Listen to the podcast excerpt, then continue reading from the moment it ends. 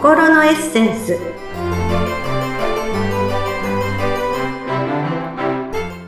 皆様こんにちは。自己開花アドバイザーの中井真理子です。今日もご一緒してくださるのはこの方です。インタビュアーの鈴木沢子です。今回も真理子さんよろしくお願いいたします。はいよろしくお願いいたします。早速ですがえ沢子さん幸せって何だと思いますか？幸せ？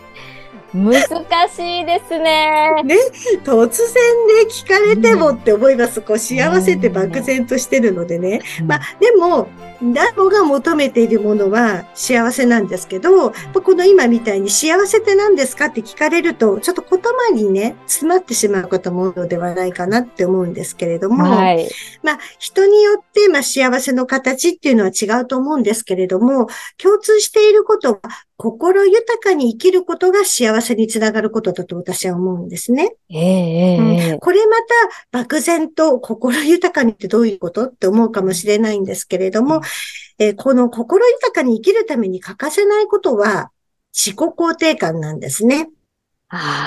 なので、今日のテーマは、心豊かに生きるためにということで、自己肯定感のことについて話をしたいと思います。はい、お願いいたします。やっぱり自己肯定感ね、最近いろんなところで聞きますよね。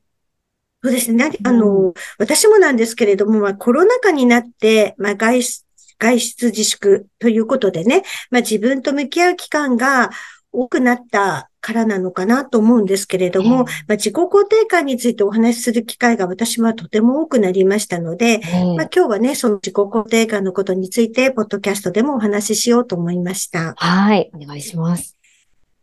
さて、自己肯定感って何でしょう？で、これまた聞かれるとね、分かってるようで、うんって思ったりすると思うんですよ。分からない言葉じゃないけど、ね、先ほどの幸せと同じで、自己肯定感って何ですかって言われると、えって思う人が 多いと思うんですけど、それをね、ちょっと今日はね、はい、あの、お話をしていきます。はい。えまあ、自己肯定感が高い人とか低い人っていうふうによく言われるんですけれども、ええ、今日はね、高い人と低い人っていうのはどういう人なのかっていうのも比べてみようと思っています。はい。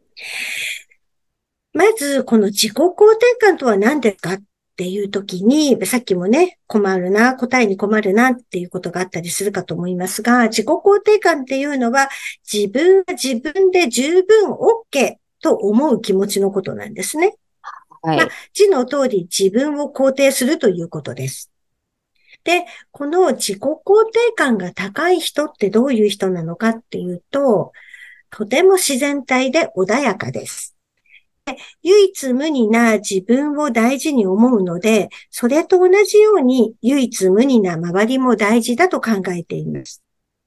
で、いいところもダメなところも全部ひっくるめて自分が好きなので、失敗しても過剰に落ち込んだりしないで、また頑張ろうと前向きに思える人なんですね。ええー、で、その一方、自己肯定感が低い人というのは、自分には価値がないと勝手に思っていて、常に人の目を気にしていて、ビクビクしたり、もしくは不機嫌で、何か失敗しても自分を責めるか、相手を責めて、いつでもそこに囚われてしまう後ろ向きな人ということになります。今ね、私、あの、自己肯定感が高いとか低いとか比較するためにそう伝えましたが、そもそも自分で自分を認めるだけなので、高いも低いもなくて、揺るがない自己肯定感を持つことが大事だと思っています。はい。で、前回ね、お伝えしました自分の取説をすることも自己肯定感、えー、自分の価値がわかることなので、この自己肯定感が高まるということではおすすめのことです。ええで、じゃあ今日はね、その自己肯定感っていうのを6つ、6個に分解してお話をしたいと思うんですけど、まあ、はい、自己肯定感が下がった時の回復方向回復方法というのも合わせてお伝えしたいと思います。はい、あるんですね。はい。で、すでにね、自己肯定感持っているから大丈夫という方も、実は自己肯定感ってちょっとしたことでこう揺らいでしまうこともあるので、ぜひね、その回復方法も含めて聞いてもらいたいなと思います。ええでは、まず一つ目。はい。自分には価値があると思える感情のことです。自分には価値がある。えーこれは自己肯定感の土台になるものなんですね。えーどんな自分も好きで大事だと思うと、トラブルにあってもきっとこれには意味があると前向きに捉えて乗り越えていけるようになります。で、もしこの自分には価値があると思える感情が揺らいだ時の回復法としては、自分ができることとか、とか、まあ、できてきたことというのを書き出してみましょう。まあ、以前にお話しした未来ノート出てますか？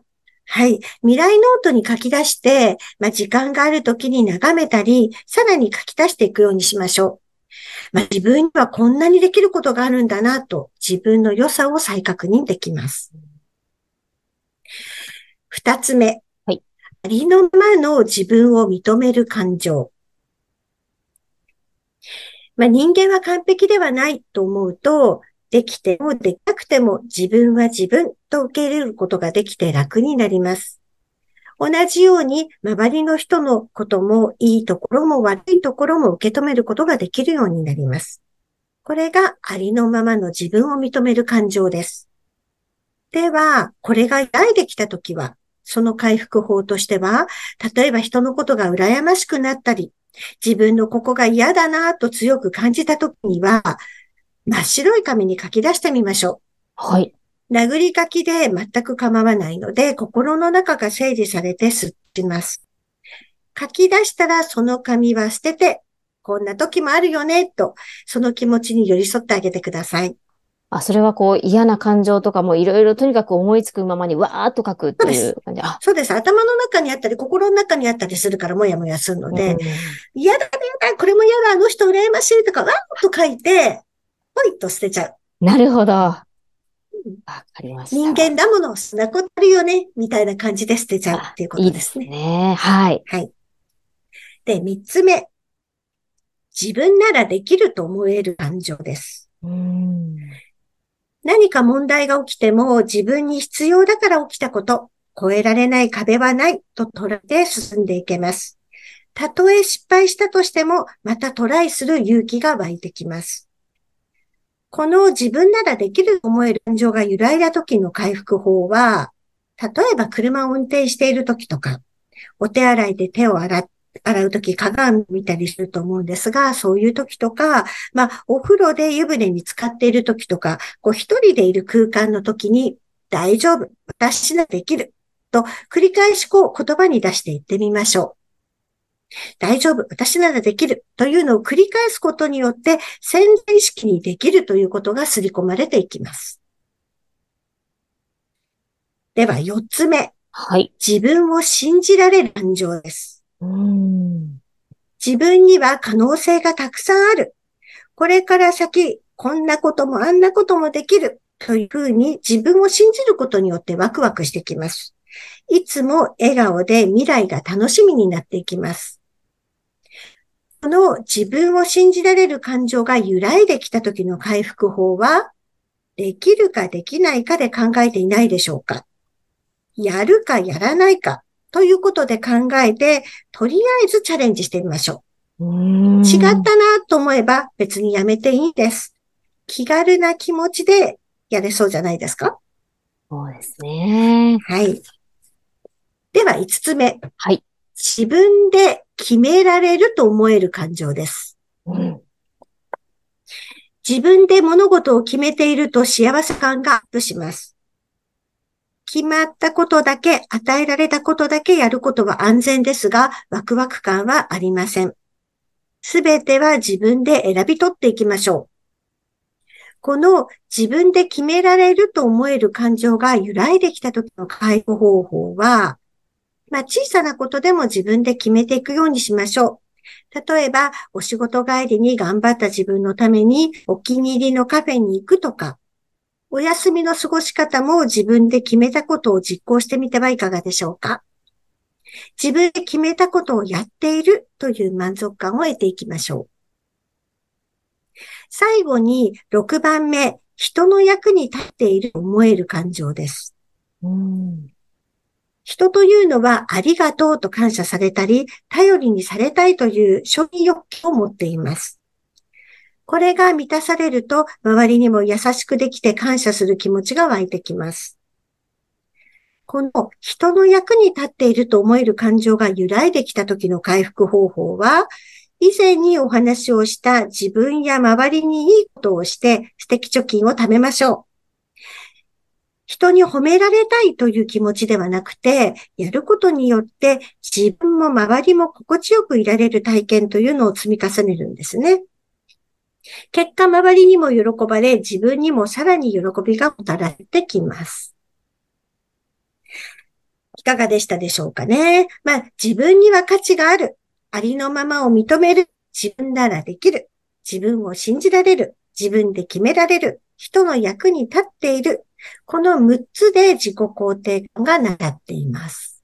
なるほど。はい。なかなかこのね、ありのままの自分を認めるっていうのが難しいこともあるんですけれども、これはそうう、ね何回もこう、あの、今おっしゃったような回復方法ですとか、いろんなことをやっていくと、保ってるんでしょうか？この自己肯定感？そうです。その、そもそもありのままの自分を認められないっていうのは完璧でいなきゃいけないと思うからなんですね。そもそも人は完璧ではありません。はい。先ほどの、あの、先週とかも話をしたウェルスダイナミでも話してますが、強みと弱みっていうのが必ずあるんですよ、人には。機械じゃないので、ええ苦手なところもあります。なので、当然、その苦手なところに対して、こう、焦点を当ててしまうとダメだなと思うかもしれませんが、それもひっくるめて自分なので、うん、ありのままってことは受け入れることが大事なんですね。なるほど。うんいや、一つ一つあの回復方法も示していただいたので、これは実践するとね、な、なんかこう違ってくるかもしれないですね。そうですえね。え。まあ、自己肯定感というのがね、低いはないって先ほどお伝えしましたけど、揺らぐことは当然あるんですよ。人間ですから。はい。常にいつも自己肯定感をバッと持ち続けていられるわけではないので、自己肯定感が低いなとかっていう人は、誰もが揺らぐと思ってください。